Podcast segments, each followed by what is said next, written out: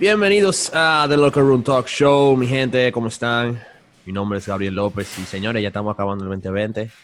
A pesar del el COVID, a pesar de que se murió Kobe Bryant, a pesar de las elecciones tanto aquí en Dominicana como en Estados Unidos que están calientísimas, algo podemos tener por seguro, el Señor ha sido fiel. Y señores, estamos en una serie llamada Masculinidad, un hombre según Dios ya la cual hemos tenido dos episodios súper interesantes con, con, nuestros queridos Edgar González y Heyel Ortiz.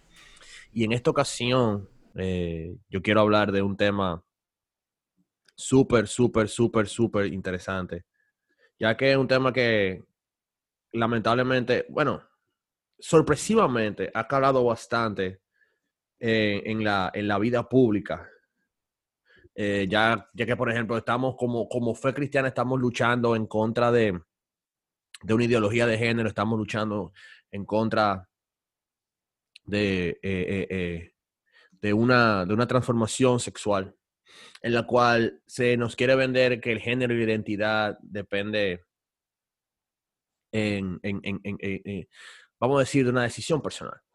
Y, hemos visto tantos líderes cristianos a lo largo de, estos últimos 10 años que han salido del, closet.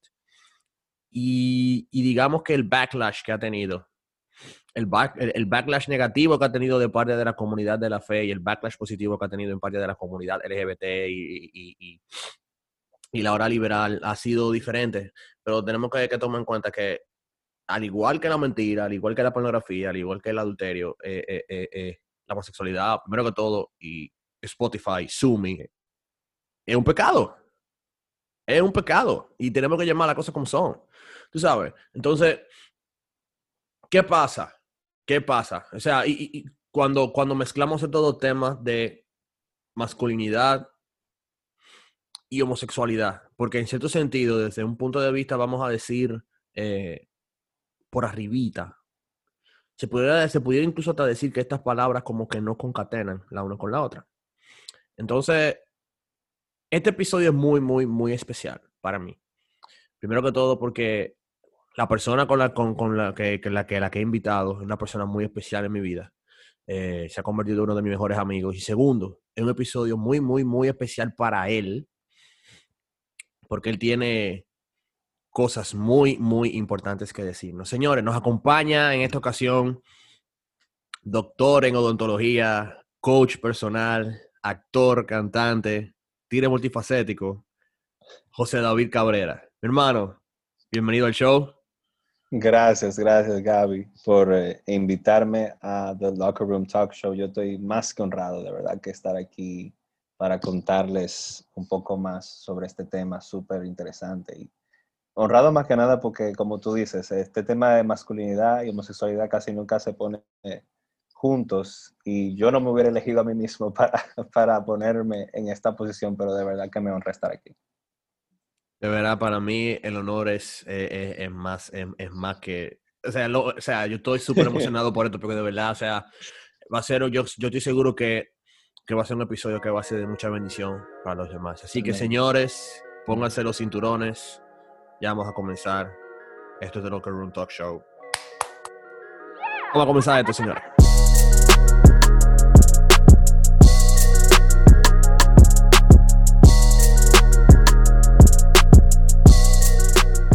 Entonces, ya estamos aquí de lleno. José David.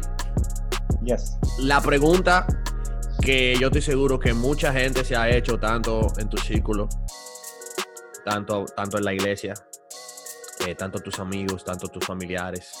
Eh, eh, la pregunta del millón de dólares, el elefante de la sala, vamos a salir de eso rápido. Así que get ready for it. Eres gay. Right? Yes. Sí. Pero antes de, de, continuar con ese término. Exactamente. Vamos a definir eso. Ok, exactamente. Una, una, una buena pregunta. Like, dinos, ¿qué significa la palabra gay? ¿De dónde viene? Sí, bueno, como ustedes sabrán y todo el mundo creo que ya se ha dado cuenta, eh, esa palabra gay no, no existía hasta como los años 60, donde los Estados Unidos eh, hasta ese momento la palabra gay quería decir feliz. Eh, pero se asoció con el estilo de vida homosexual, ¿verdad? Y lo hicieron porque precisamente se decía que él, se buscaba la felicidad en tratando de buscar su propia sexualidad y que los, los homosexuales lo que querían era ser felices. Eh, por mucho tiempo las sociedades eh, heteronomas o teonomas, ¿verdad? que tenían esta sociedad culturalizada por el cristianismo, básicamente, veían al homosexual como una persona que era en contra de la sociedad porque no, no seguía la moral cristiana. Eh, se acostaban con personas de su mismo sexo, entonces ya eran aforiadas y, lo que querían era ser felices y pues se llamaron gay. Pero yo yo no quiero ir al, a la etimología de la palabra, yo quiero ir más a la definición que tenemos como sociedad de lo que es ser gay, porque yo creo que hay que radicar el problema de, de este título para este episodio, que mucha gente puede llevarse la impresión de que estoy diciendo definición 1 o definición 2 de ser gay, y por eso las traje así divididas. Yo tengo dos definiciones, porque yo creo que la sociedad la tiene. Eh, una la sociedad, ajá, la sociedad en general tiene la definición 1 de gay, que es la siguiente, es la persona que siente atracción al mismo sexo y que busca tener relaciones tanto amorosas como físicas, dígase sexuales, con personas de su mismo sexo, eh, voluntariamente y conscientemente, ¿verdad? Esa es la definición 1 de gay. Y que esas personas son felices y buscan o, digamos, se permiten tener relaciones eh, amorosas, románticas con una persona de su mismo sexo. Esa es la definición uno de gay. Y yo creo que esa es la definición que tiene toda la sociedad. Y por default, tú sientes esta atracción, lo normal es que tú actúes en esa atracción y que tú consigas una pareja de tu mismo sexo. Definición número dos de ser gay, que es la que yo me siento identificado, es que tú sientas atracción al mismo sexo, pero que tú no necesariamente busques una relación con una persona del mismo sexo, que tú eh, tengas cierto tipo de límites para ti mismo, por X o por Y. En mi caso, obviamente, es porque yo conocí a Cristo, yo conocí su verdad y su palabra me dice a mí que el, reaccionar a estas, estos sentimientos que son muy reales y que ahora mismo me estoy abriendo a un número de personas que no lo sabía de mi parte, eh, que tal vez lo haya sospechado, que yo sé que eso ha pasado, muchas personas se me acercaban y como que y me hacían la pregunta, eh, y la mayoría de personas a las cuales me preguntaron directamente lo saben, porque yo he sido bastante abierto en ese sentido con personas cercanas que me lo han preguntado de frente. Hay otras personas que lo han preguntado a terceros y no han tenido mi respuesta y ahora lo van a tener. Pero yo decidí abrirme precisamente porque yo creo que esta definición de gay, que, es la que yo quiero eh, hacer que la gente entienda, no es la popular. Y por tanto, no se entiende eh, no se sobreentiende lo que yo quiero mandar como mensaje. Por eso quería aclararlo. Eh, yo puedo ser gay si eso es lo que usted quiere. Yo, prefiero llamarlo una persona que lucha con atracción al mismo sexo. Porque yo creo que ahí es que está, digamos, la definición más completa de lo que experimenta una persona que es cristiana o que rechaza su estilo de atracción, pero que vive con, ese, con esa atracción el día a día, ¿tú me entiendes? Yo soy atrae, a mí me atraen los hombres. Y eso lo puedo decir abiertamente ahora porque quiero que la gente esté consciente de que eso existe. Hay cristianos que siguen su vida, siguen a Cristo, aman a Cristo, obedecen a Cristo, pero tienen este sentimiento de soy gay, ¿verdad? Mm, entiendo. Entonces, pero ¿cómo, ¿cómo surge en tu vida entonces, JD? Esa, esa, esa lucha con la atracción al mismo sexo? O sea, ¿de dónde, de dónde, cómo comienza todo esto? Bueno, mi historia, eh, que la he compartido creo que par de veces contigo, Gabriel, es bastante larga, pero yo la voy a resumir por razones de tiempo del episodio. Todo comienza yo siendo muy pequeño. Yo tenía, me acuerdo que unos cuatro o cinco años, la primera vez que me, que me, que como que vi que me interesaban los muchachos y que no me, no me interesaban las muchachas. Pero sucedió algo ya a los seis años, que fue lo que afianzó, lo que realmente como hizo que, que esta lucha se volviera algo mayor para mí y, y, que no solamente trastornó mis sentimientos, pero creo que trastornó mi identidad a esa edad. A los seis años, lamentablemente, yo eh, padecí de un abuso sexual por un muchacho más grande que yo en mi colegio. Era repetidamente eh, abusaba de mí en momentos donde yo realmente no me encontraba indefenso. Y esto ocurría varias veces. Yo no entendía a los seis años qué estaba ocurriendo, pero sí tenía como cierto, eh, eh, bueno, suceden muchas cosas con las personas que son abusadas sexualmente, uno no se puede, uno, no siente el poder de defenderse, más cuando tú eres indefenso, muchachito tan pequeño. Pero todo esto ocurría, yo no entendía, pero yo sentía cierto placer al, eh, cuando esto ocurría y yo sentía, pero al mismo tiempo yo sentía, aún siendo tan joven, que esto estaba mal, que había algo en esto que no debería de estar ocurriendo. Y creo que ahí fue que comenzó toda mi, mi todo este caminar con esta atracción al mismo sexo, comenzó en ese momento porque yo la vi como algo aversivo, como algo que no debería de estar pasando.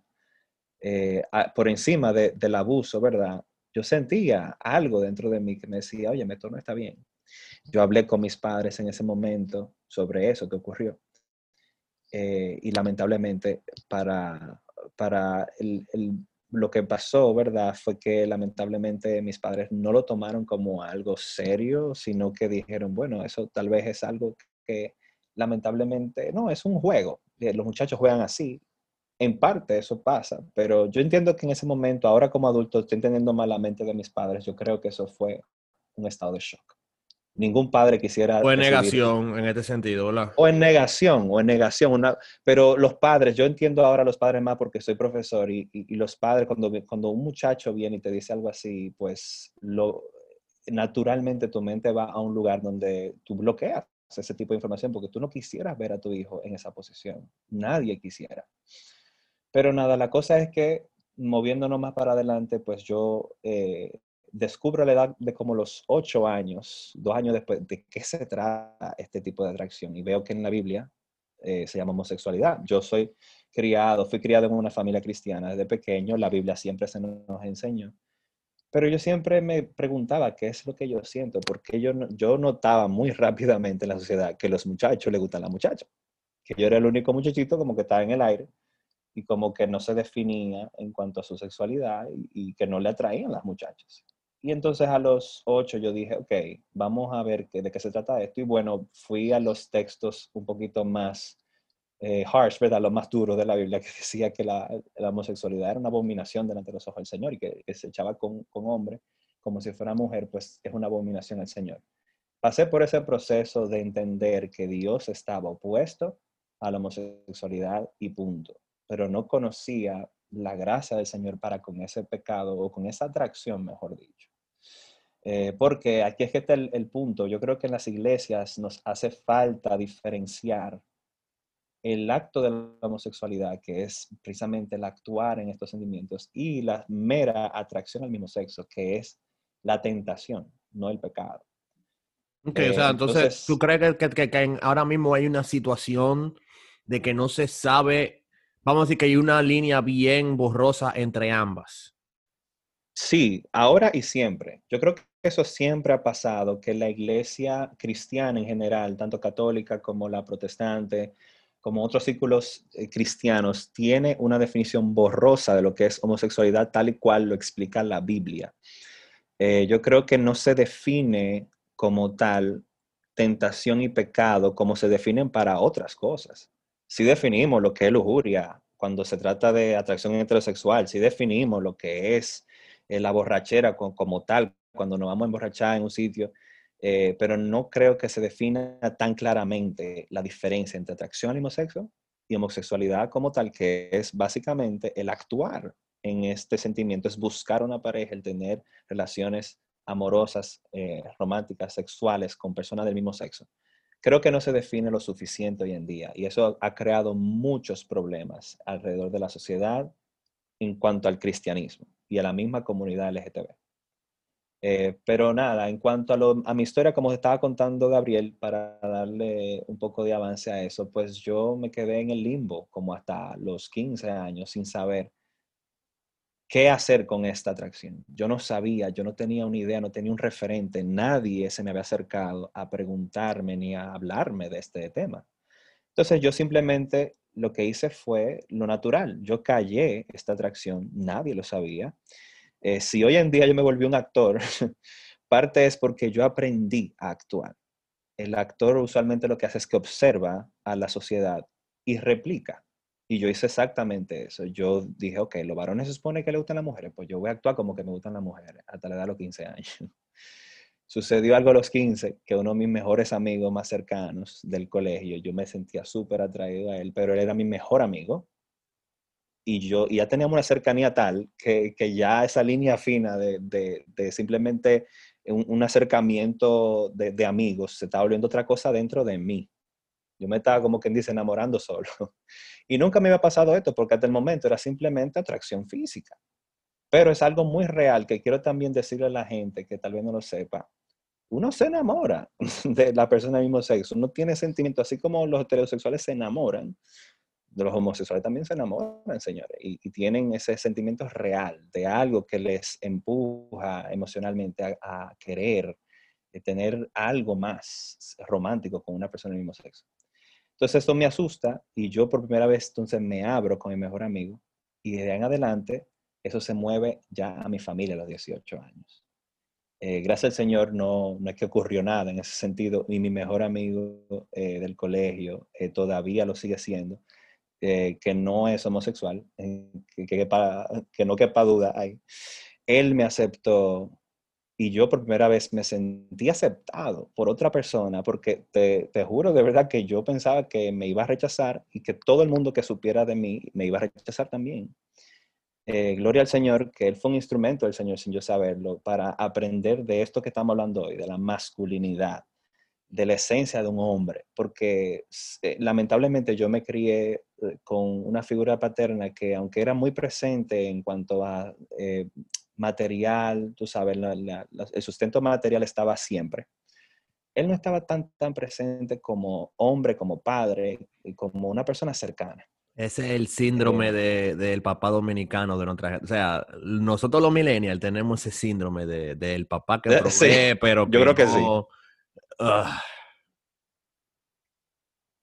Sí, es una crisis. Eso es parte de la crisis de masculinidad, que yo creo que tú también hablaste en otro capítulo con Heyel. El, el, hecho de que nosotros los hombres, we are wired, a nosotros nos entrenan como hombres.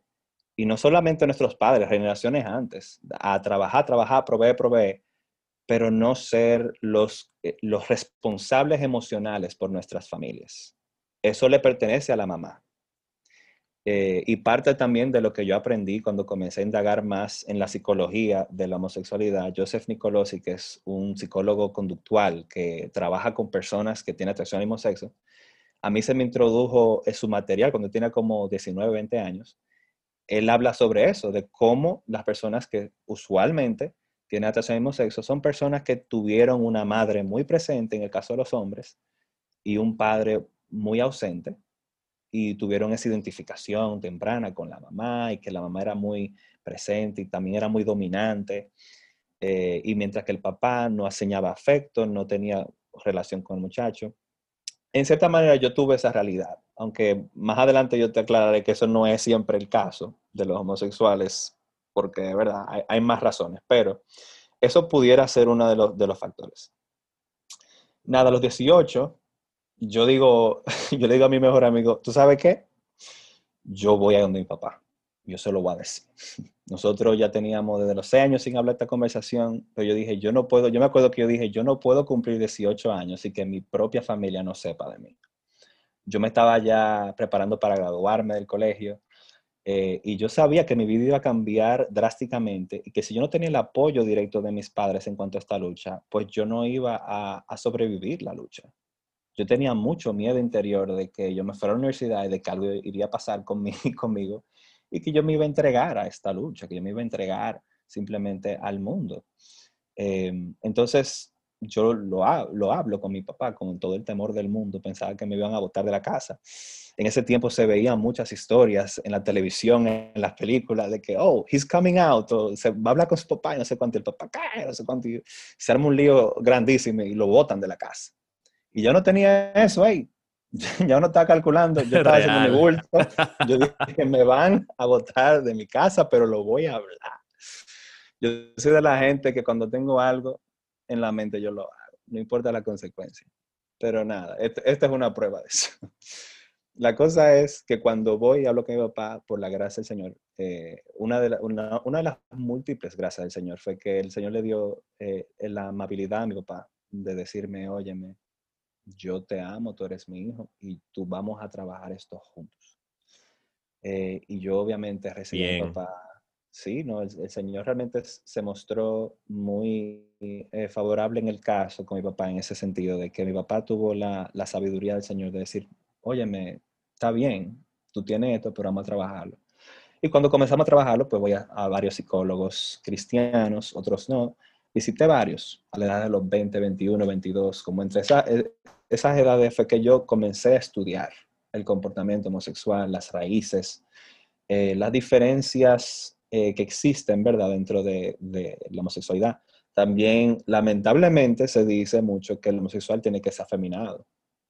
Yo tuve un caso que aunque sí les puedo decir que en la edad adolescente, los que me conocían cuando era adolescente lo, lo, pueden corroborar. Yo tenía mi par de, de, movimientos y, la vocecita y la situación, porque yo no estaba definido, yo estaba buscando todavía mi personalidad. Eh, y yo era súper inseguro, una persona, pero una cosa súper inseguro. Eh, y gracias al Señor, yo tenía referentes de, de masculinidad, de cómo comportarse como un hombre. Porque realmente la Biblia también habla de esto de que los afeminados tampoco heredan eh, el reino de los cielos, hablando en ese, en ese contexto de personas que no se comportan acorde a su, a su género, ¿verdad? Si yo como hombre no, no, te veo a ti comportarte como un hombre, yo puedo considerarte un afeminado. Igual una mujer que no se comporta como un mujer. Uh, si yo uh. tengo que adivinar qué tú eres, entonces tú no estás haciendo tu género, tú no estás actuando acorde a tu género, y como cristiano, el Señor nos llama a cambiar eso. Pero ahí entonces entra la, la secularidad completa de, de the, the, right to choose, the right of choice, tú sabes, con respecto al género, con respecto a que yo puedo ser el género, el género que, que, que, que yo quiera ser. Cuando, cuando la palabra de Dios es bastante clara con respecto a eso. Y estos son el tipo de comentarios, y específicamente la, la, la gran ironía, viniendo de una persona parte de la comunidad, eso es, el tipo de comentario que, que, que la gente, eh, eh, eh, people is gonna get pissed. La gente se va a quillar. Ajá. La gente se va a quillar. entonces, eso es otra cosa que quería preguntarte dentro de tu mismo testimonio. Yo, yo, o sea, tú has mencionado mucho la palabra psicólogo. O sea, esa mezcla de psicólogos, homosexualidad, a mí lo que me da es las famosas técnicas de, eh, vamos a decir, de, de, de, de, cambio de mente, de readoctrinamiento. sí, sí. Y, ahora mismo, por ejemplo, en Estados Unidos están pasando leyes. O sea, por ejemplo, aquí en, Dominicana mm. se está luchando para, para, para, que se apruebe una ley de, no discriminación y de, igualdad. Dentro, de, dentro de la misma ley se encuentra un acápite en el cual ese tipo de situaciones o de, o de vamos a decir, de de contactos entre psicólogos y personas homosexuales se va a prohibir y se va a penar por la ley. Ya tú sabes. Entonces, ¿qué pasa con eso, JD? O sea, el, hecho de que, o sea, ¿cómo tú ves esa, esa, esa, vamos a decir, esa interacción entre la psicología y la homosexualidad, tomando en cuenta que ahora mismo eh, eh, la comunidad homosexual no quiere ni siquiera hacer, eh, tocar el tema de la, de la psicología, vamos a decir, protegiendo su identidad, como quien dice. ¿Qué pasa con eso? Claro, claro. Sí, esa, esa pregunta es súper importante, eh, porque yo creo que también a nivel social, eh, educativo, psicológico, no se está comprendiendo el problema de la homosexualidad. Eh, la homosexualidad es simplemente una desviación sexual que como tal vez mi testimonio tiene que ver con abuso sexual, lamentablemente, como también hay muchísimos otros, pero no es el caso eh, general. No todo el mundo que, que, siente esta atracción fue abusado. No tiene que ver necesariamente con un trauma. Por eso es que para mí, a mí me hace sentido lo que dice la palabra de Dios y por eso yo decidí ser cristiano, porque cuando yo comencé a estudiar este patrón, este comportamiento, esta atracción, la palabra en el Salmo 51 dice lo siguiente. Dice, óyeme, David, el salmista, decía, en pecado me concibió mi madre. Y si la palabra de Dios dice que la homosexualidad es pecado, entonces lo que yo siento aquí adentro tiene que venir de una raíz que es pecaminosa. O sea, que yo nací con esto. Y esto va a causar un problemazo en la sociedad cuando yo lo diga. Pero yo creo que el homosexual se nace. No a nivel. Uh, no ok, dale para atrás y, repite eso, porque, porque, o sea, esa, esa es una pregunta que yo lo tengo para el final, tú sabes, pero vamos, vamos a salir con eso ahora. Vamos a salir de esa pregunta. repíteme eso. Pregunta que va a ofender a mucha gente, y, especialmente a, muchos hermanitos en la fe. ¿El homosexual nace o se hace? Voy a ir respondiéndote las dos preguntas porque tú me tiraste una bomba y ahora me tiraste otra. y quiero responder a todas. Mira, te voy a decir, eh, Gabriel, la realidad es que la palabra de Dios me dice a mí que no solo el homosexual, el borracho, el inmoral, el, la persona que, que, se inclina a cosas que tienen que ver con brujería, con oscurantismo, con todo esto, con ocultismo, perdón. Todo eso se nace ¿Por qué? Porque desde la perspectiva y cosmovisión cristiana, nosotros todos nacimos en pecado. Hay cosas que naturalmente tú como individuo creado por Dios, ¿verdad? Tú eres criatura de Dios, pero tú no necesariamente eres hijo de Dios. Tu cuerpo, tu viejo yo, lo que la, la Biblia habla de la naturaleza pecaminosa dentro de nosotros, está inclinada individualmente a algo, que tal vez tú no te inclinado a eso, pero yo sí. Y entonces, ¿qué pasa? La sociedad nos enseña que una de dos. O el homosexual se nace por métodos biológicos, porque yo encuentro un gen que, me provoca a mí una atracción al mismo sexo, ¿verdad? Pero la ciencia no ha confirmado eso por ningún método. No hay una universidad, no hay una investigación que me asegure a mí que exista un gen que provoque la homosexualidad, como si eso fuera una herencia genética. Eso no aparece en ningún...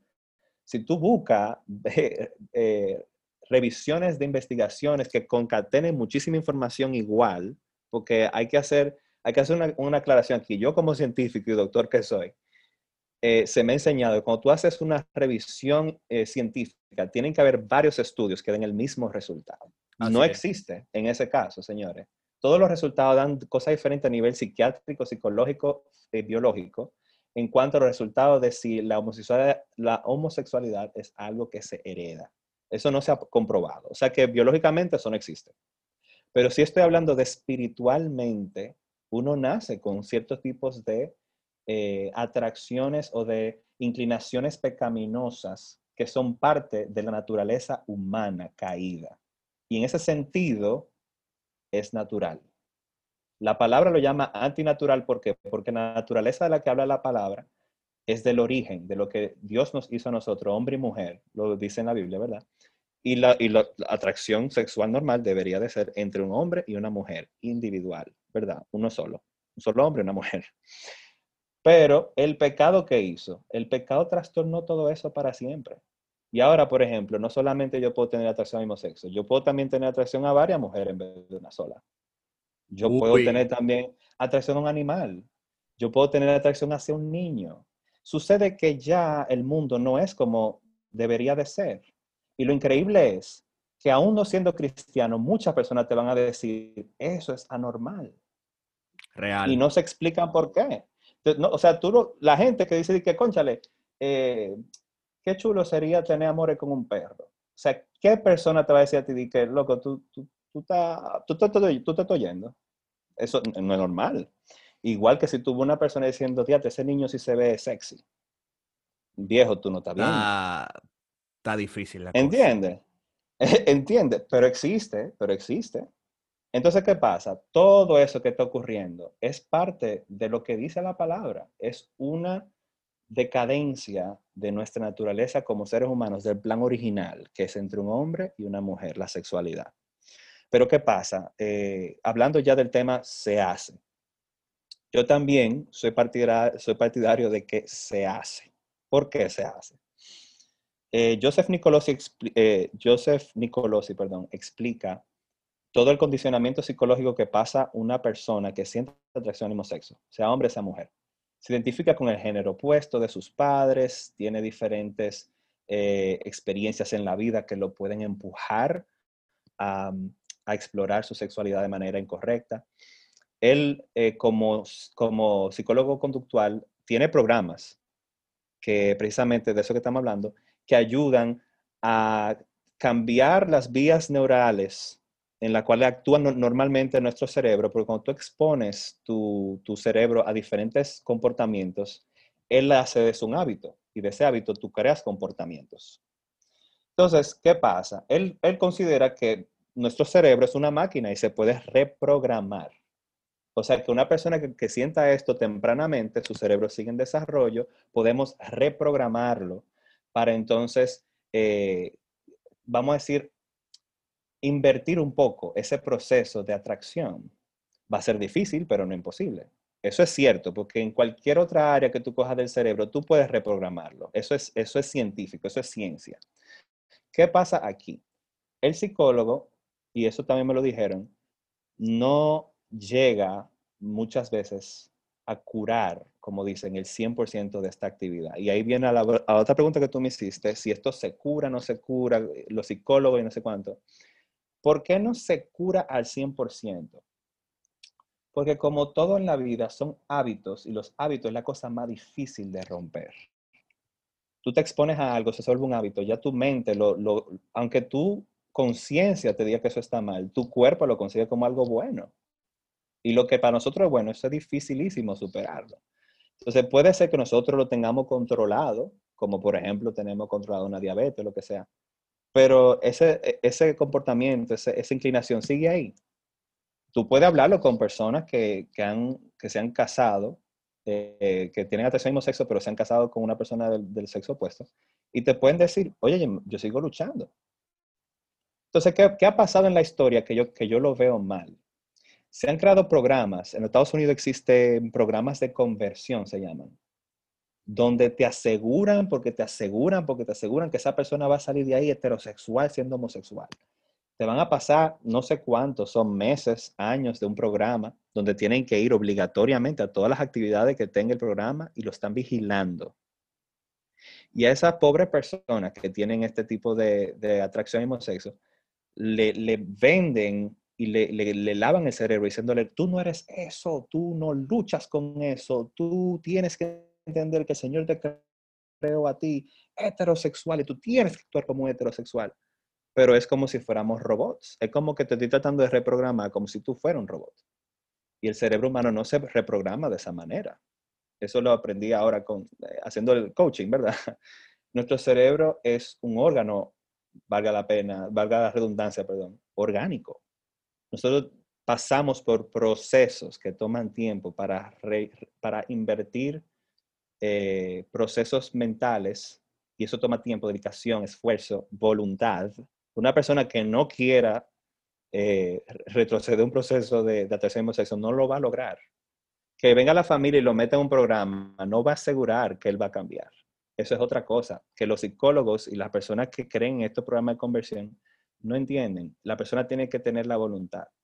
Segundo, yo considero como cristiano que la homosexualidad sí se puede sanar, como el Señor sana cualquier tipo de enfermedad y que el Señor puede elegir, porque eso puede pasar también, puede elegir borrar de una persona la atracción mismo sexo porque Dios lo puede hacer.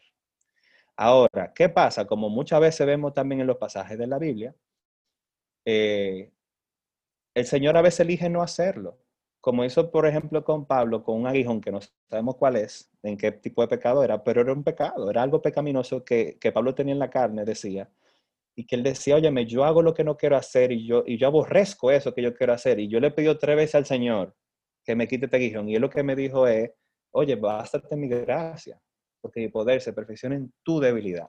Y yo me voy a glorificar en tu debilidad. Y eso fue un pasaje que a mí me cambió la vida, Gabriel. Porque yo hasta ese momento no entendía, en mi iglesia anterior donde yo iba, no me hicieron entender que el Señor se glorifique en nuestra debilidad y que no necesariamente Él actúa de manera obligatoriamente, no tiene por qué hacerlo, quitándome ese aguijón.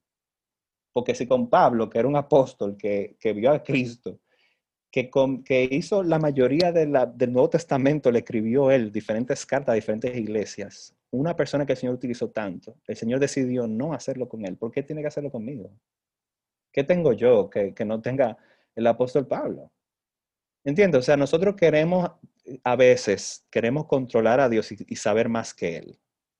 Y, y, y, para mí, te lo, te lo digo, en mi propia vida, yo tenía esa confusión. Yo decía, Señor, ¿por qué tú no me dejas ser normal? ¿Por qué tú, porque para mí, obviamente, ser normal es ser heterosexual. ¿Por qué tú no me dejas ser como nosotros muchachos? Gabriel, yo, yo, pasaba noches llorando, diciéndole al Señor, ¿por qué tú me odias? ¿Por qué tú no me conviertes en lo que tú quieres que yo sea? Y era porque yo no entendía el plan del Señor en ese momento. Y yo tampoco entendía que Él se puede glorificar a través de mi lucha. Yo pensaba que eso no podía saber. Y, y yo quiero hablar ahora mismo a todas esas personas que están pasando por esa lucha y decirle, Dios se puede glorificar a, a través de tu lucha. Él lo puede hacer. Si Él lo ha hecho en el pasado, lo puede hacer hoy no necesariamente se necesita ser cambiado al 100% como, como mucha gente espera para poder ser hijo de Dios y para poder eh, ser un vaso en el cual Dios se glorifique a través de ti. Wow. Bueno, son palabras fuertes y palabras que, estoy seguro que deben de, llegar a muchos oídos. Entonces, JD, o sea, ya hemos eh, señalado el gran elefante en el salón, eh, cómo, has luchado con, con, con, la homosexualidad durante mucho tiempo y cómo también al mismo tiempo de, has desarrollado cómo, cómo como cristiano te has manejado con respecto a la, a la, homosexualidad. Pero tengo, voy a meterme en modo, en modo Gabriel. Los que me conocen saben que lo que vengo, vengo con pregunta boca pie. Ay, ay, ay. ¿Tú crees que la iglesia tiene un closet repleto de hombres que tienen que salir de él. Oh my God. Me quité. me quité. Ey, no te vayas, no, no, no. Ey, ay, ay, ay. Me metiste aquí entre el pay y la pared, Gaby. Eso no se hace. No, mira, mira, te voy a decir algo. Yo te voy a decir la verdad. Yo creo que la iglesia, al igual que muchos otros temas, no solamente este, está imitando mucho a la sociedad. Si tú te fijas, ¿Cómo camina conmigo. Camina conmigo aquí, walk with me. La sociedad te enseña que todo lo que a ti te hace sentir culpable o te da vergüenza, tú tienes que esconderlo. Ok. Y eso hace que obviamente las personas que sientan atracción al mismo sexo tienen que obviamente que esconderlo porque no es lo normal. La iglesia también nos ha enseñado, lamentablemente, que si nosotros somos diferentes al otro en algún pecado, nosotros tenemos que esconderlo. Estoy hablando de iglesia en general, no estoy dando aquí, sí, sí, por si acaso. Manoplazo a ninguna iglesia, en, verdad, no estoy tirando en directa. Pero yo conozco muchas iglesias y yo conozco muchas personas que yo te pudiera decir sienten atracción al mismo sexo porque me lo han demostrado a mí, a este que está aquí, pero nadie más lo sabe. Y su iglesia no lo sabe. Y lamentablemente muchos de ellos son líderes de alabanza, de adoración, son estos, son los otros entre las iglesias y no se, no se habla por qué, porque la iglesia misma condiciona a esas personas a hacer lo mismo que la sociedad hace en el mundo. No, si tú eres diferente, entonces tú no puedes hablar de eso. ¿Qué, yo estoy diciendo con esto del closet? Sí, lamentablemente hay que decirlo, hay muchos hombres, en muchas iglesias alrededor del mundo, que, y mujeres también, que sienten atracción al mismo sexo y están en un closet porque la iglesia les ha dicho que no pueden hablar de eso en público porque el mundo y, porque la misma sociedad eh, cristiana los va a rechazar y no los va a saber aceptar. Yo mismo, a mí me lo han dicho eso, líderes, pastores me han dicho, José David, tú no deberías de hablar esto públicamente porque te van a rechazar y porque la gente no sabe eh, tratar esto de manera madura. Pero aquí es que viene el asunto. Entonces, ¿cómo vamos a cambiar ese tipo de... Exactamente, exactamente. teniendo un closet dentro de la iglesia, esto va a cambiar. La gente va a crecer. Para nada. Entonces, eso fue una conversación que yo tuve recientemente con un pastor. Te dije, óyeme, pastor fulano, yo siento que para muchos de nosotros que luchamos no solamente con homosexualidad, con otros pecados, que son tallados en la sociedad como algo vil, como algo eh, ¿verdad? Escandaloso. Lo que estamos haciendo es más y más perdiendo la habilidad de ministrar a otros y de cuidarnos a nosotros mismos, tanto individualmente como, como la iglesia. Y le puse el siguiente ejemplo. Imagínate que hay un hermano en la iglesia que por X, oye, tiene atracción a, las personas menores, a los niños, a los infantes. la famosa pedofilia esa, atracción a los niños. No es un pederasta, es diferente. Los pederastas son las personas que sí eh, se acuestan con niños y buscan, ¿verdad?, tener interacción sexual con niños. Pero los pedófilos, por definición, pueden ser personas inofensivas si ellos lo deciden ser. Pero imagínate que es el caso, ¿verdad? Y la persona no se lo ha dicho a nadie en la iglesia, porque le dijeron, porque se lo habló a un líder, y el líder le dijo, mira, no hables eso con nadie, tú mejor lo hablas conmigo, y yo soy, yo soy tu confidente y vamos a crecer juntos, y yo, no sé cuánto, y tú me reportas a mí. Digamos que mañana una persona que no tiene nada que ver con ese pastor dentro de la iglesia le dice, mira hermano, no hace falta personas que trabajen en iglesia de niños porque eh, X o Y no tenemos personas y yo te veo como que tú no sirves en ninguna área. Yo quisiera que tú, por favor, el domingo que viene, tú puedes. Eh, no. Ah, ¿y por qué? Entonces ahí está el, hermano entre la espada y la pared y no sabe qué decir. Porque se le dijo que no lo hiciera. Se le dijo que no se abriera. Y ya entonces después la excusa no la van a entender. No, porque, bueno, entonces ahí tengo que inventarme otra excusa que tal vez sea una mentira para no servir ahí. Y si digo que sí, puede pasar entonces algo peor, que Dios no lo quiera, en ese, en ese ejemplo que estoy dando. ¿Y qué pasa? Entonces le pregunta al pastor, ¿qué pasa en el caso de que la persona diga que sí, sirve y sucede algo? ¿Quiénes son los culpables de que eso haya pasado ante la sociedad? ¿Es la persona o es la iglesia? siempre va a ser la iglesia. Entonces, después están en, los periódicos que en la iglesia tal se dio un caso de, eh, de abuso sexual infantil por una persona de la iglesia. ¿Y quién queda mal? En nombre de Cristo. Entonces, hay situaciones y hay situaciones. Yo no te estoy diciendo con esto que todo el que luche con esto tenga que decir a cuatro voces de los vientos que él lucha con eso. Pero por lo menos su comunidad directa de fe debería de estar al tanto porque esto, aparte de que es necesario para esa persona protegerse a sí misma y proteger a los demás, esto es lo que nos hace a nosotros crecer como comunidad. La diversidad de pecados y donde abunda el pecado, dice la palabra, que abunde también la gracia, que el Señor es el que debería de enseñarnos a nosotros, no solamente a tolerar, porque eso es lo que la sociedad, tú tienes que tolerarme, no sé cuánto, tolerancia, eh, querida sociedad, dos puntos. la falsa tolerancia. Don't get me started with that. Don't get me started with that. yo, sé, yo sé que en tu caso sí, eso te pica ese tema. Pero la tolerancia es the cheapest common grace. La tolerancia es la gracia más barata. ¿Tú sabes cuál es la gracia que cuesta más, Gabriel? Y yo creo que tú te sabes la respuesta, yo no tengo que responder. El amor que demostró Cristo. esa es la gracia más difícil de nosotros como seres humanos copiar es amar, como dice la Biblia, es una decisión, no es, un sentimiento. Por eso es que cuando vienen personas de la comunidad LGTB me dicen, no, porque ya a mí no me permiten amar hablando del sentimiento. No están hablando de la decisión, está hablando de lo que ellos sienten. Pero la Biblia dice que el amor es benigno, que el amor no busca lo suyo, que el amor eh, no se goza de la maldad, sino que se goza de la verdad, que el amor eh, tiene una descripción completa y exhaustiva en Corintios, creo que en 1 Corintios 13, que tiene esa definición de amor. Y todo lo que dice es una decisión, no habla de sentimientos, no habla de... Y, entonces, ¿qué pasa? Nosotros tenemos que aprender a amar como Cristo amó a su iglesia y a la sociedad. Es más, yo creo que la Biblia y la religión cristiana es la única que te va a decir a ti que tú tienes que amar a tu enemigo. Si la Biblia te manda a amar a tu enemigo, ¿qué más te está mandando amar a una persona que pertenece a tu propia comunidad? Sea no sea homosexual, sea no sea pedófilo, sea no sea una persona que lidia, qué sé yo, con alcoholismo. Tenemos que aprender a amar y entonces a nosotros no se nos ha enseñado a amar como Cristo. ¿Pero por qué? Porque nosotros no estamos dispuestos a aceptar la realidad del otro, que es diferente a la mía. Y por eso es que está ocurriendo esto de que hay un closet.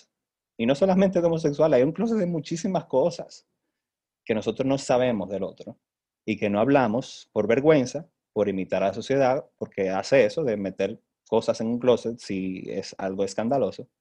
Pero yo, mi, opinión sobre esto, eh, Gabriel, es que nosotros como iglesia deberíamos de, de hacer más conversaciones de gracia en cuanto a estos temas, para que la gente vea la diferencia entre la famosa tolerancia y el amor de Dios. De que Dios aceptaba a, cualquier persona tal y como venían. Ellos, él, él, no discriminaba a la gente, lo que sí le decía la verdad en amor. Le decía, óyeme, si tú quieres venir en pos de mí, tú tienes que negarte a ti mismo. Porque yo soy tres veces santo. Yo, yo realmente, las personas que vienen a mí son transformadas, pero yo te acepto como tú vienes, con todos tus pecados y con todas las cosas que tú tienes encima, no van a ser un impedimento para que yo te ame, porque la gente no lo sabe, pero Dios nos amó primero, dice la palabra.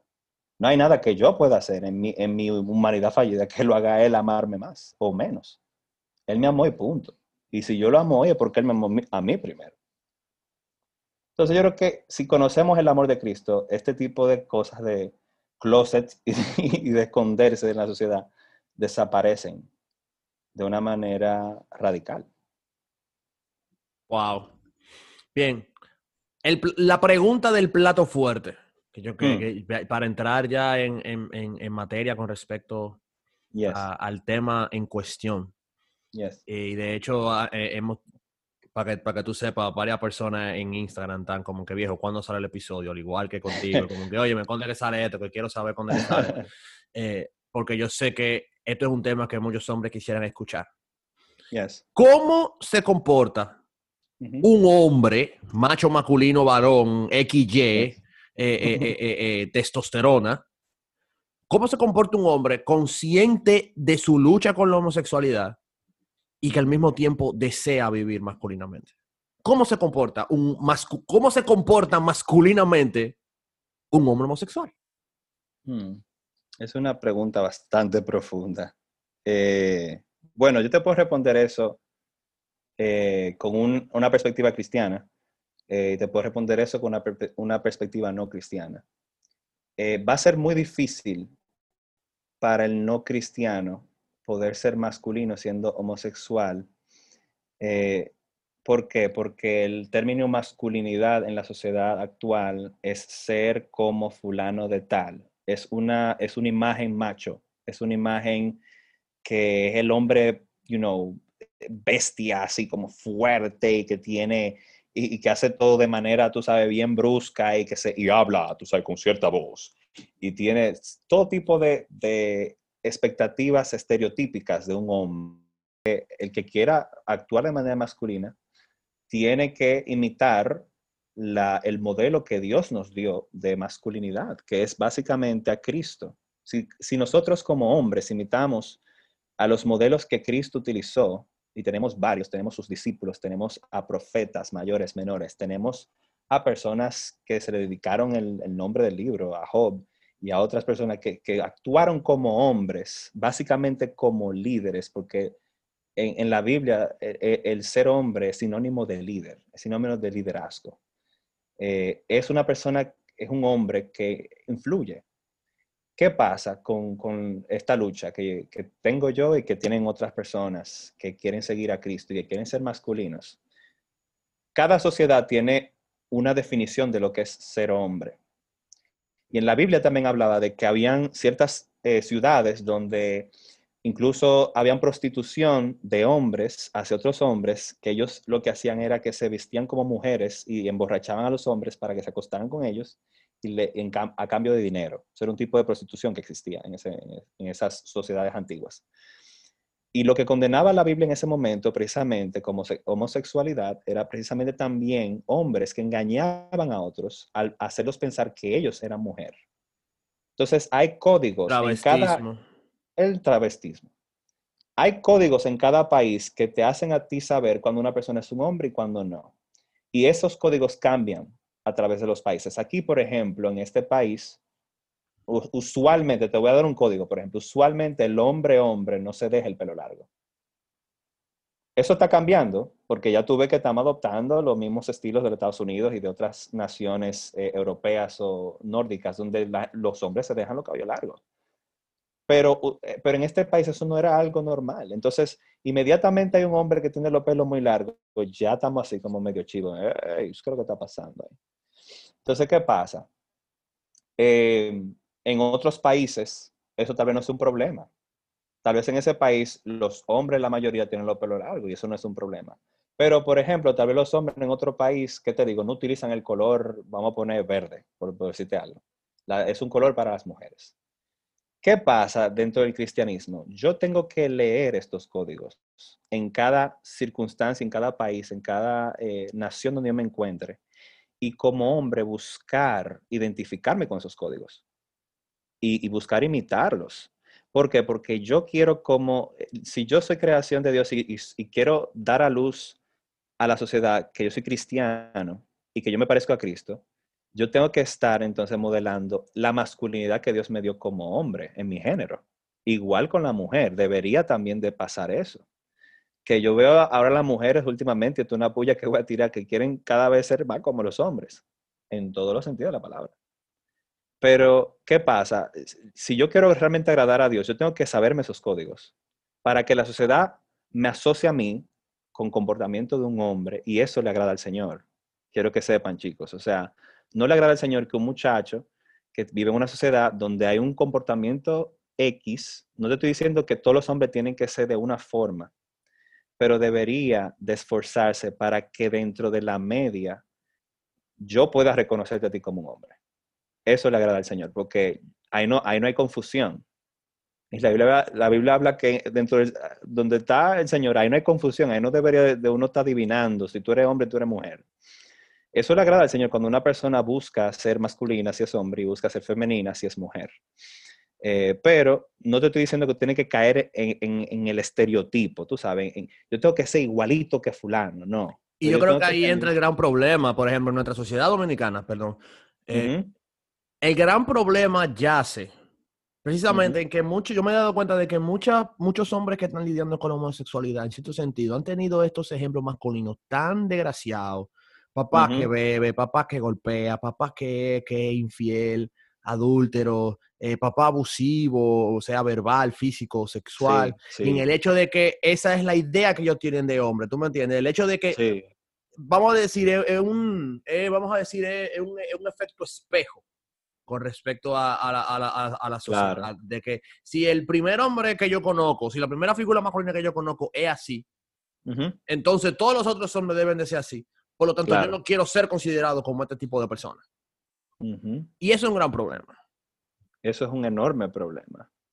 Porque nosotros estamos validando como bueno y como digno de imitar actitudes que son tóxicas aún para la masculinidad. Porque el ser violento, el ser, eh, vamos a decir, crudo, insensible, distante, ninguna de estas características tú la encuentras en Cristo. Cristo nunca fue eh, violento en el sentido de, ser, you know, como denigrante hacia la, hacia la sociedad y hacia el otro. Nunca dijo palabras que vayan a, a quitarte a ti tu identidad y que te vayan a, ti a sentirte como que tú no sirves eh, nunca tampoco quiso de ser distante con nadie, con las personas que estaban alrededor de Jesús. Él quería ser cercano. Pero nosotros, te voy a decir algo, yo creo que tú y yo hemos hablado de eso antes, Gabriel, de que la sociedad en general, por eso que te digo que hay estereotipos, no ve la mansedumbre como algo varonil, por ejemplo. El hombre hombre tiene que ser, ya tú sabes, voy para la yeca, tiene que caerle, tú sabes. Y, y, una persona que se sabe todo y que es un tigre.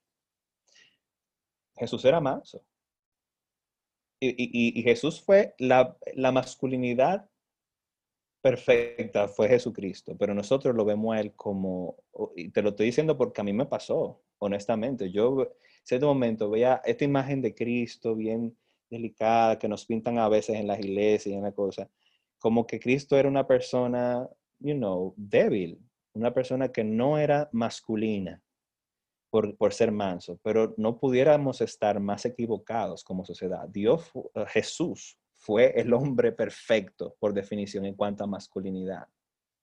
Y tú no veías nunca a Cristo queriendo ser impone a nadie, ni queriendo ser el primero.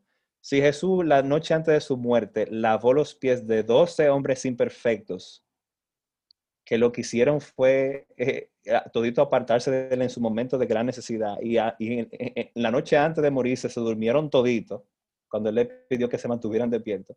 Y él tuvo la cachaza de lavarle los pies él a ellos, cuando debería ser al revés. te voy a decir algo. Eh, eso es la, la, perfecta descripción de mansedumbre. Y eso se ve como algo débil en la sociedad. Pero, pero no, no, no deberíamos de verlo así. Nosotros los hombres deberíamos de imitar ese tipo de, servicio, de amor, de cercanía. Eh, y eso es lo que un hombre que lucha con atracción y sexo debería de buscar. No es imitar a la sociedad, lo que la sociedad te dice a ti que es ser masculino. Es buscar en la Biblia, si tú eres cristiano y tú crees que la Biblia te dice la verdad, buscar en Cristo esa masculinidad que a ti te falta. Si tú crees que hay, hay cosas en la Biblia que tú no estás cumpliendo como hombre, que tú tal vez, y, con esto no quiero decir, porque esa es otra cosa, Gabriel, que yo quería dirigir. La iglesia a veces tiene cierto tipo de idolatría al matrimonio. Todo hombre dentro de la uh. iglesia tiene que casarse. Es un problema. Y eso le da como un nivel superior. Eso es un problema.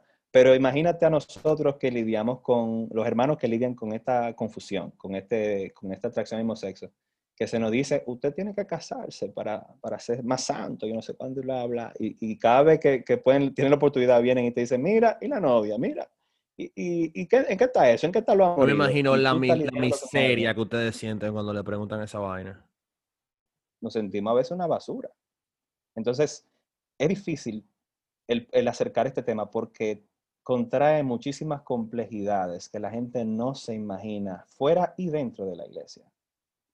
Y nosotros no aprendemos a ser más sensibles en nuestro trato con las personas, precisamente por lo que dijimos ahorita, no se hace suficiente conversación sobre este tema. Eh, pero volviendo al tema, la masculinidad no depende de lo que la sociedad te dice, depende de lo que Cristo te dice, si tú eres cristiano. Cristo era el hombre perfecto y Cristo no se casó. I have to say it. Esto va a sonar, you know, super out there, pero esa es la realidad. Cristo no se casó y fue el hombre con la masculinidad perfecta. Entonces, el, apóstol Pablo tampoco se casó. Eh, hubieron un sinnúmero de personas en la Biblia que no tuvieron esposas, pero que eh, pero dieron un ejemplo digno de ser imitable, de ser imitados sobre la masculinidad. Entonces, busquemos referentes. Yo diría, búscate un referente eh, de una persona que quiera y ame al Señor y obedezca al Señor y sea hombre y que sea preferiblemente mayor que tú para que te enseñe, para que te dé una enseñanza eh, bastante completa de la masculinidad y que la viva, porque no es nada más de palabras, ¿no? Porque yo soy hombre, yo creo en el Señor y todo lo otro, sino que tú veas en sus acciones esto. O sea, que tener un referente es muy importante, leer la palabra es muy importante, leer los códigos de la sociedad es importante y, y practicar estos códigos, porque te voy a decir la verdad, a mí eh, a veces habían códigos que eran difíciles yo eh, llevarlos porque no me venían naturales y porque yo no los practicaba y mi papá nunca me los enseñó. Y yo tuve que imitarlos de otra persona. Y me tomó más tiempo porque yo no tenía ese contacto directo con esa persona. Yo tenía que pasar tiempo con esa persona para imitar esos códigos y dejar otros que eran claramente femeninos. Eh, entonces toma tiempo, pero se logra, se logra, o sea, todo se logra. Bien. Entonces, para ir, para ir concatenándolo con esa, con esa pregunta, eh, ¿es posible ser gay y actuar masculinamente? Yo creo que sí, que se puede. Es, dependiendo de la definición, ¿verdad? Que, tú, que, que, dimos al principio. Tú sabes que hay definición 1 y definición de gay. La definición 1 te dice que, que, tú puedes vivir tu vida haciendo lo que tú quieras. Si tú quieres tener una pareja homosexual, tú lo puedes hacer. Eh, estamos hablando de masculinidad, no estamos hablando de, ser femenino, pero eh, hablando al hombre, ¿verdad? Que estoy dirigiéndome más a, los hombres en el día de hoy. Eh, si tú eres definición uno de gay, en el cual tú entiendes que tu vida está bien si tú puedes perseguir una relación romántica, tú puedes ser, yo he visto homosexuales que no se comportan afeminados, que incluso les atraen personas que, hombres que no sean afeminados tú puedes ser hombre en ese sentido y lo único que te raya de ser un hombre es que te gustan los hombres. Pero eh, he oído muchos testimonios de amigos y de personas que he visto también testimonios en YouTube y en otros sitios, que te dicen que una vez tú eres aceptado por la comunidad LGTB, la comunidad misma te empuja a tú dejar de actuar a veces de forma varonil en tu comportamiento, en tu voz, en tus palabras, que, que meten como una presión así como te mete la, eh, la sociedad te mete presión a, reaccionar a ciertas cosas, yo he oído muchos de ellos diciendo, óyeme, es como que uno no puede actuar como un hombre con ellos, porque ellos, que, ellos desean que tú hables con cierto tono y que, y que tú te comportes de cierta manera y que si no, tú, tú no eres parte de la comunidad. Y quieren que tú hagas actividades que tal vez tú no te sientas cómodo haciendo porque tú estás rechazando eh, tu género y, y se siente eso, ellos me dicen. O sea que muchas veces la misma comunidad LGTB no te deja ser un hombre masculino, varonil dentro de esa comunidad porque desean que tú te identifiques con ellos en ese sentido. Y tú le puedes preguntar eso a cualquier persona gay y te va a decir que lo siente, que siente la presión, por lo menos. Ahora, si tú eres hombre, sientes atracción al mismo sexo y no quieres eh, eh, tener relaciones maritales, románticas, sexuales con un persona del mismo sexo y tú eres un hombre, pues yo te digo, sí, claro que se puede, se puede ser un hombre, eh, porque al final tu condición de pecador no, no te define, no es tu identidad. Y ese es el gran problema de, de, esta tergiversión sexual que sentimos ciertas personas, que nosotros confundimos condición con identidad. Eso es la famosa historia, muchos de nosotros hemos visto esa película que fue famosísima en los años 2000, eh, A Princess Diaries, el diario de una princesa. ¿Quién no ha visto esa película de mi generación? Que me lo diga, por favor. va a ser una referencia bastante gay, va, va, a la redundancia. Pero, I'm sorry, I'm sorry. Oh my God, Pero, so gay. Yo voy a, yo, oh my God. Yo voy, a dar yo voy a dar resumen de esa película. Voy a dar resumen de esa película para que entendamos ese concepto. E, e, es, una, es la historia de Mía, no me acuerdo el, el, el apellido, una muchacha que se llama Mía, que no sabe que su abuela viene de un reino en el cual ella es la reina.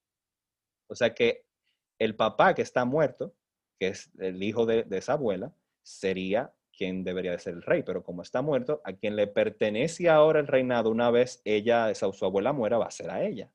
Entonces ella necesita aprender desde ahora a ser una princesa, pero ella no sabe que es una princesa. Entonces esta muchacha eh, se le acerca a la abuela, le dice la verdad, ella no se lo cree, ¿por qué? Porque ella es una muchacha en el colegio que es una nerda, es de, estas muchachas que, que, rechazan, que le dicen tú, tú no eres bonita, tú tienes el pelo demasiado greñoso, o sea, le dicen una sarta de cosas. Si ella se lo cree, ella piensa que ella es eso. Ella, ella cree que ella es simplemente una muchacha ordinaria que no es digna de tener atención. ¿Qué pasa? Su abuela tiene este, esta herencia que le pertenece ahora a ella y eso la hace a ella una parte de una realeza. Ella es una princesa, ella es una, un miembro de una familia real. ¿Qué pasa? Antes de ella recibir esta identidad, ella no sabía que ella tenía esa identidad. Ella, simplemente actuaba como eso, como eso que ella pensaba que ella era, una simple muchacha más. Pero una vez ella se vuelve princesa, ¿eso quita automáticamente su inseguridad? Claro que no, al revés. Ella tuvo en la película cuando, lo cuando la vemos, es la parte más cómica de la película, porque ella actúa de manera súper insegura, súper chistosa, cómica y, como eh, incongruente con su identidad porque ella no está acostumbrada a ser una princesa. Ella está acostumbrada a que la pisoteen, a que la mandonen, a que le digan tú eres fea, tú eres esto, tú eres el otro. Que le digan a ella que es una princesa no va a cambiar automáticamente su condición, pero sí va a cambiar su identidad. Y eso es lo que la Biblia me dice a mí, que cuando yo vengo a Cristo, yo soy nueva criatura, pero mi condición de pecador sigue aquí. Si no, yo no estuviera luchando con esa condición. Entonces ahí que viene el meollo de que yo soy cristiano, yo soy un hombre nuevo, yo soy un hombre, pero yo tengo una condición que me hace a mí ser menos masculino, en cierto sentido, por definición de la sociedad. Pero no quiere decir que yo no sea un hombre, no quiere decir que yo no pueda ser masculino, porque en mí está todo toda la identidad de un hombre. Yo tengo XY, tengo miembros masculinos, yo tengo la mente, el cerebro. Ustedes saben eso, que la ciencia dice que los hombres tenemos una manera de, procesar los pensamientos y, y, fisiológicamente nuestro cuerpo actúa de cierta forma. Y las mujeres también, diferente a los hombres. Todo eso ya está en mí, es mi identidad, pero yo no me lo creo porque yo tengo en la cabeza que porque yo tengo atracción al mismo sexo, yo no soy un hombre, porque la sociedad me dice eso. Entonces, mi condición, cuando yo vengo a Cristo, es la misma de pecador y, de, y, tengo esta condición, pero mi identidad es totalmente nueva. Yo soy un una nueva criatura que ahora tiene afectos por la santidad, que ahora aborrece el pecado. Y ahí que está la diferencia. Yo tengo una condición, tengo, soy una creación nueva, pero tengo la condición. Tengo que estar consciente de eso, de que eso me va a jalar, me va a, me va a, tratar de, sacar de, de mi identidad y de hacerme creer que yo soy eso y que mi identidad no está puesta en Cristo. Por eso es que es muy importante saber cuál es tu identidad en Cristo, de que tú eres nueva criatura y que ya tú no, tú no eres ya esclavo del pecado. Tú sigues teniendo condición de pecador, pero tú no eres esclavo del pecado ya, si tú realmente naciste de nuevo. Amén. Esa es la gran realidad. JD, para terminar, para ponerle el cherry on top a este episodio, ¿cómo animarías a tantos jóvenes en el cuerpo de Cristo a comenzar a abrir su corazón para que comiencen entonces a lidiar con la situación de la atracción al mismo sexo? ¿Cómo animarías a esas personas que están lidiando, esos hombres, esos jovencitos, esos adolescentes que están lidiando con esa, con esa situación de la, de la lucha con respecto al mismo sexo? Bueno, eso, em, eso es muy importante. Yo creo que nosotros, eh, para mí es un privilegio poderme dirigir a toda esa, esa demografía, ¿verdad? Ese, ese, ese, grupo de personas que están lidiando porque yo fui ellos en un momento, yo no sabía quién hablarle. Y lo que cambió realmente mi perspectiva en esto es saber que existen otras personas que lidian con esto. Es, siempre ten en mente, joven, que luchas con, con atracción al mismo sexo, que tú no estás solo. Esa es una perspectiva que tú necesitas ganar. Eh, tú no estás solo en esta lucha. Hay muchos otros que desean agradar al Señor y que están también lidiando con esto. Y yo creo que tú, precisamente por eso, no deberías sentirte solo y abrir tu corazón, ya sea con un líder o con un pastor, primeramente, eh, que pueda comprender tu lucha que tenga conocimiento sobre la lucha y que tenga una, perspectiva bíblica sobre la lucha. O sea, que no tenga ideas aleatorias, sino que tú sepas que es una persona que tiene base bíblica, una teología de sana doctrina eh, sobre esta lucha. Porque te voy a decir algo, Gabriel, existe de todo en el cuerpo de Cristo. Y yo he visto pastores teniendo muy buena sana doctrina, excepto porque ellos dicen que la homosexualidad no es pecado. Yo lo he visto. Y, la, y, si tú crees algo de la Biblia, tú tienes que creerlo todo. Tú no puedes coger un pasaje, sacarlo del contexto y decir, no, esto no es verdad, pero lo otro sí. Exacto. Si tú dices que algo es verdad, tú tienes que, que, ser consecuente y decir que toda la palabra de Dios es verdad. Entonces, la palabra de Dios llama en varios pasajes de la Biblia. Eh, si no, léanse ahí Corintios, léanse Romanos, que te habla de la degradación del hombre, de cómo cambió su naturaleza. Entonces, es importante buscar personas que realmente piensen bíblicamente sobre el pecado de la homosexualidad y confesar, decir, óyeme, yo siento esto. Y si ha tenido una vida de homosexualidad, no importa. Todos hemos caído, yo he caído, yo conozco muchísima gente que ha caído en pecados sexuales de homosexualidad y de cosas peores. Y lo mejor que hacemos es confesarlo, porque la, la en proverbio dice que el que confiesa sus pecados va a encontrar sanidad para su, para su alma. Entonces nosotros tenemos que aprender a confesar, a decir, óyeme, yo soy culpable de esto y de esto y lo otro, y yo siento esto y, lo otro. Porque el Señor me va a perdonar a mí, y su palabra me dice que sus misericordias son nuevas cada día. Entonces, eso es lo segundo, buscar ese referente, confesar, y buscar un acompañamiento, ya sea de una comunidad o de un grupo pequeño, eh, busca tu comunidad que te proteja.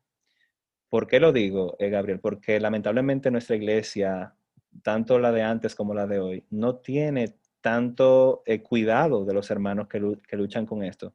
Porque muchas veces lo cogemos a relajo, lamentablemente. Cogemos eh, gay jokes, ¿verdad? Los, los, chistes homosexuales sin saber quién de nuestro grupo está lidiando con esto. Hay veces que vamos a campamentos y no se toma en cuenta de que tal vez uno de esos jovencitos está lidiando con eso y lo ponemos en situaciones vergonzosas, en situaciones que para ellos van a ser incómodos. Yo tuve que ir a muchísimos campamentos donde los muchachos se encueraban frente a mí y yo no sabía qué hacer. O tenía que dormir con otro fulano que, y tú no sabías qué hacer. Entonces, si tú hablas, joven, va a ser más fácil la lucha. Tómalo de mí, que tuve que lidiar de la manera peor porque yo no le hablé a nadie. Entonces yo tenía que asumir el rol de simplemente ser como los demás y de callar mi voz y, fui tentado más de la cuenta porque no hablé. Entonces, por lo menos a una persona de confianza que tenga una buena perspectiva bíblica, habla eh, y que esa persona te ayude en la sociedad, tanto como en la iglesia, a manejarte, te dé su input. Eh, es importante nosotros tener ojos que nos observen, porque si no tenemos ojos que nos observen, vamos a hacer lo que sea. Eh, todos esos consejos te puedo dar, pero lo primero, lo primero es que tú sepas que tú no estás solo. O sea, que tú sepas que yo estoy aquí, quien necesite hablar, yo me ofrezco totalmente a que compartamos tiempo eh, de, de, calidad, de hablar de la palabra y de hablar de, esta, de esta lucha, de saber que no estamos solos y que más que todo Dios está contigo. Si tú estás en, en esta lucha y tú quieres luchar contra eso, quiere decir que Dios está de tu lado porque eh, Dios fue, eh, eh, algo, un versículo que a mí me encanta y que nos, a mí me cambió la vida, fue el versículo que hablaba precisamente de que nosotros no tenemos un sumo sacerdote que no se pueda compadecer nuestras fraquezas porque fue tentado en todo más sin pecado. Eso me voló la cabeza. Eso me hizo sentir a mí que yo no estaba solo. Dios se puede compadecer de mí porque Él entiende mi lucha al mismo sexo, porque Él fue tentado en eso. Imagínense el shock que eso creo en mí cuando yo, que Jesús fue tentado en, en atracción mismo sexo y no pecó. Y por eso se puede identificar conmigo. O sea, en Hebreos dice eso. En Hebreos 4.15, tú lo puedes buscar en tu Biblia. Entonces, conoce a ese Dios. Conócelo y tú vas a ver que tú no estás tan solo como tú piensas. Wow. Yo, yo quiero aprovechar este momento en, en el final para aprovechar y decirle a, a José David algo que él no sabe, que yo se lo voy a decir ahora. Pero conocerlo a él y, ser su amigo me ha enseñado tanto con respecto a cómo amar a las personas de la comunidad LGBT, a cómo amar a las personas como ser verdaderamente tolerante, cómo aceptarlo como son y no y no sentirme ni, ni atacado, ni con miedo, ni con, ni con nada. O sea, viejo, de verdad, para mí este episodio no solamente es especial, no, no, no solamente especial por, por, por, por, porque tú estás aquí, sino porque para mí también ha sido de gran aprendizaje el hecho de que yo estoy tan orgulloso de que de tu decisión, de tu crecimiento, porque yo lo evito, porque tú y yo sabemos, hemos, hemos hablado, hemos llorado juntos, hemos reído juntos y, para mí de verdad, o sea, yo, yo, yo con mi corazón lleno de verdad, le doy gracias, le doy tanta gracias a Dios de que tú eres mi hermano en Cristo y de que tú eres mi hermano y viejo, como, como tú y yo decimos, for life. For life, for life, For life.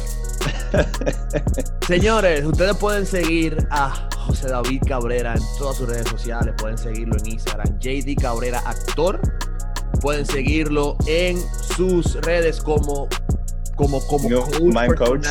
y un mind coach. Y señores, a los que le encanta la actuación, JD Cabrera es un actor multifacético, cine, teatro. Y pueden seguirlo en su podcast, Actors Shack. The Actors Shack. Pueden conseguirlo aquí en Instagram, eh, en, en Instagram y pueden también seguirlo en Spotify.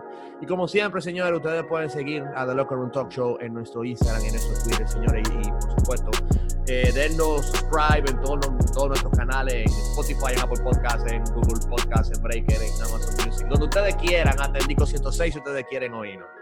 Señores, esto ha sido todo por esta ocasión. Seguiremos el próximo episodio con nuestra serie Masculinidad de un hombre según Dios. Esto ha sido todo de nuestra parte para José David Cabrera y un servidor Gabriel López. Ha sido un honor. Señores, esto es de Local Room Talk Show.